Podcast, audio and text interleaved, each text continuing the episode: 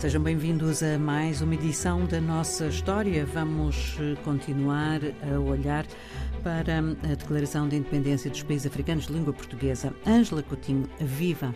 Vamos hoje olhar para o único país africano de língua portuguesa para o qual não olhamos ainda, não é? Para a Guiné-Bissau. Olá, Ana Paula. É verdade. A Guiné-Bissau eh, proclamou a sua independência a 24 de setembro de 1973.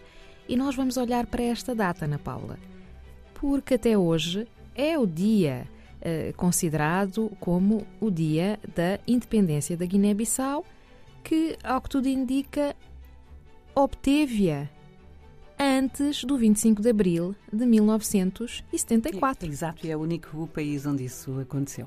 Vamos ver qual foi o processo uh, e o que ocorreu neste país, que teve a independência depois reconhecida por Portugal a 10 de setembro de 1974 e, por conseguinte, também antes de todos os outros de que falámos até agora, em que isso ocorreu no ano de 1975. E para isso, temos de recuar uns anos antes e perceber qual foi uh, o processo de guerrilha uh, que ocorreu na Guiné-Bissau e que teve início em 1963. Esta colónia, que na altura se chamava de Guiné Portuguesa, teve um único movimento independentista no terreno de guerra, o PAIGC, Partido Africano para a Independência da Guiné-Bissau e de Cabo Verde, apesar de ter tido vários outros movimentos antes que uh, terão lutado uh, pela independência deste território uh, e que não foram ainda muito bem estudados.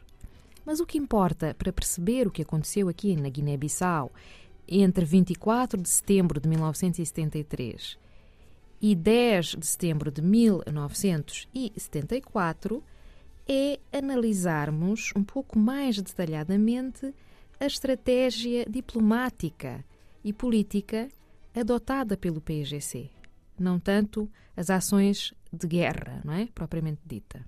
Temos que saber que no ano de 72, o PAIGC, que já dominava uma parte do território uh, da Guiné-Bissau, organizou eleições para uma Assembleia Constituinte.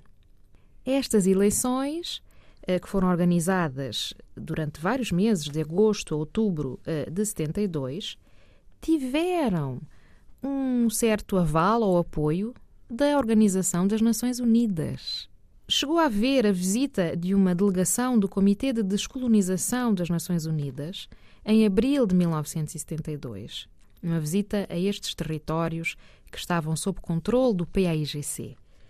E é preciso saber que, a 13 de abril de 1972, este comitê aprovou uma resolução na qual considerava o PAIGC o único representante legítimo das populações da Guiné-Bissau. De modo que nós, historiadores, temos de fazer uma análise de todos estes, eh, estes dados e estes processos que ocorreram em simultâneo, portanto, uma organização cívica diferente da vida destas populações, toda esta, esta estratégia político-diplomática, para além das ações de guerra, não é? de guerrilha, uh, que terão uh, levado a este desfecho. Sabemos também que o ano de 1973 começa com o assassinato de Amílcar Cabral, o líder histórico do uh, eh, PAIGC. Uh, ocorreu a 20 de janeiro de 73 e uh, este assassinato terá impulsionado esta estratégia diplomática e também eh, terá uh, levado a que o PGC tivesse decidido avançar com algumas ações de guerra, como foi o caso da Batalha de Guidage e Guilege, que ocorreram em maio e junho de 1973. Foi assim que a direção deste partido, em julho de 1973, decidiu avançar para o que foi, na verdade, uma proclamação unilateral uhum. e, portanto, obviamente não reconhecida por Portugal. E esta proclamação ocorreu em Madina do Boé nesse dia, 24 de setembro de 1973. A Assembleia, chamada Nacional Popular, proclamou a independência da Guiné-Bissau. Foi Nino Vieira quem o fez. Elegeu um chefe de Estado Luís Cabral, e este ato foi rapidamente reconhecido pela maioria dos países com assento na ONU. Para a semana vamos falar de coisas completamente diferentes. É verdade, vamos viajar até à antiguidade. Obrigada, Ângela. Até para a semana. Até para a semana.